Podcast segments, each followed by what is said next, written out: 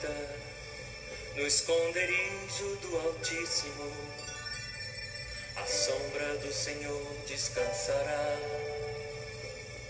Direi do Senhor. Em nome do Pai, do Filho e do Espírito Santo. Amém. A graça de nosso Senhor Jesus Cristo, o amor do Pai, a comunhão do Espírito Santo estejam convosco. Olá, meus irmãos minhas irmãs. Desejo que a semana que se inicia seja abençoada e cheia da proteção do Senhor. Quero oferecer para vocês, para a abertura dessa semana, o Evangelho de São Mateus, capítulo 5, dos versículos 38 a 42. Proclamação do Evangelho de Jesus Cristo, segundo Mateus. Naquele tempo disse Jesus aos seus discípulos: Ouvistes o que foi dito, olho por olho e dente por dente. Eu, porém, vos digo: não enfrenteis quem é malvado. Pelo contrário, se alguém te dá um tapa na face direita, oferece-lhe também a esquerda. Se alguém quiser abrir um processo para tomar a tua túnica, dá-lhe também o um manto. Se alguém te forçar a andar um quilômetro, caminha dois com ele. Dá a quem te pedir, e não vires, e não vires as costas a quem te pede emprestado. Palavra da salvação, glória a vós, Senhor. Meus irmãos, minhas irmãs, no evangelho que escutamos, nos abre a semana para uma reflexão profunda, pois temos o convite de Jesus feito aos discípulos e a cada um de nós para que vivamos de uma maneira muito desconcertante. Vejam que somos convidados a não agirmos de forma espontânea, quer dizer, responder mal com mal. Nós, seguidores de Jesus, devemos nos contrapor ao mal com o bem. É um contraste significativo e muito importante. Se alguém te bater na face direita, oferece-lhe também a outra, conforme o versículo 39 diz. Pode parecer uma estupidez, mas concretamente é uma atitude profundamente cristã e própria de um seguidor de Jesus Cristo. Outro versículo muito importante a considerarmos é o 42 que diz: Dá a quem te pede e não voltes as costas a quem te pedir emprestado. Quando dispomos algo ao nosso irmão, não retiramos da nossa riqueza Vejam que até podemos nos orgulhar ou fazer destaque de nossa generosidade em vista daqueles a quem doamos.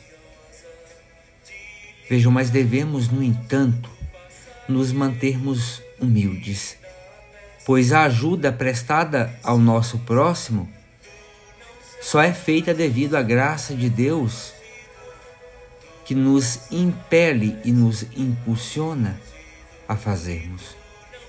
Meus irmãos e minhas irmãs, o Senhor nos deixa em nossa pobreza, na nossa humildade.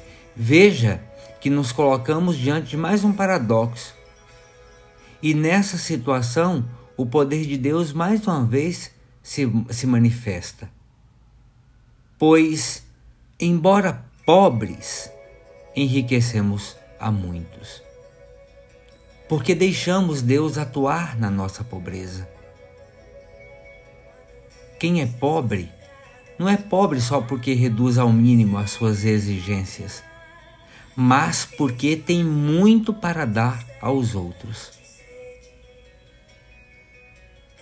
A generosidade do dom, veja, aqui está a riqueza. A generosidade do dom é a medida da nossa pobreza.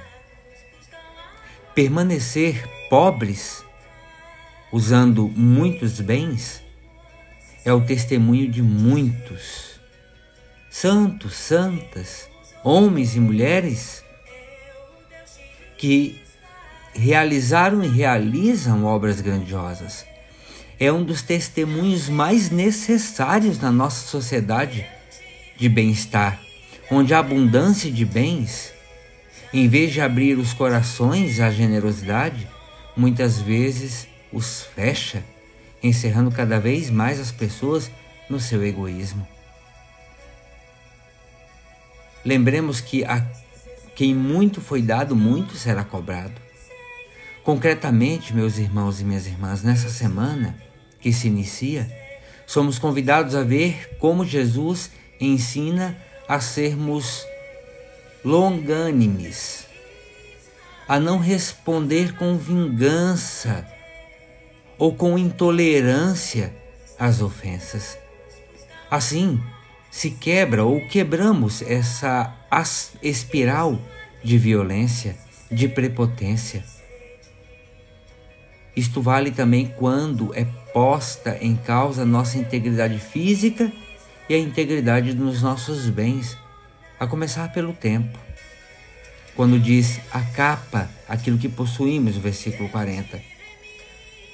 A capa servia para se defender das intempéries intempéries e para cobrir o corpo durante as horas de repouso. A milha, os quilômetros, o versículo 41 narra, era o caminho permitido em dia de sábado. São Paulo retomará este ensinamento, por exemplo, de Cristo quando escreveu: Não, não pagueis a ninguém o mal com o mal, não te deixes vencer pelo mal? Vence o mal com o bem, conforme está lá em Romanos capítulo 12, versículo 17 e versículo 21. E nós, cristãos, seguidores do Senhor, pessoas que comungamos do corpo e do sangue de Cristo, o que estamos fazendo? Pagando o mal com o mal ou vencendo o mal pelo bem. Ensina-nos a proclamar, Senhor, sempre a tua misericórdia para com todos. Ajuda-nos a viver de tal modo que jamais demos escândalo a quem quer que seja, para que não criemos obstáculo à eficácia do teu amor e da tua palavra com o nosso revanchismo, no, o nosso espírito de vingança.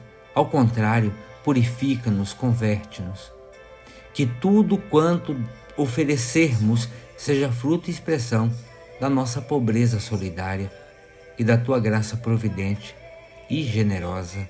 Amém. Ave Maria, cheia de graça, o Senhor é convosco. Bendita sois vós entre as mulheres, e bendito é o fruto do vosso ventre, Jesus. Santa Maria, Mãe de Deus, rogai por nós, pecadores, agora e na hora de nossa morte. Amém. Pela intercessão da bem-aventurada Virgem Maria, do seu boníssimo esposo São José, desça sobre cada um de nós a bênção, a proteção e o livramento que vem de Deus Todo-Poderoso, este Deus que é Pai, Filho e Espírito Santo. Amém. Meus irmãos, minhas irmãs, fiquem todos em paz e com Deus. Boa semana. Não te deixarei, nem.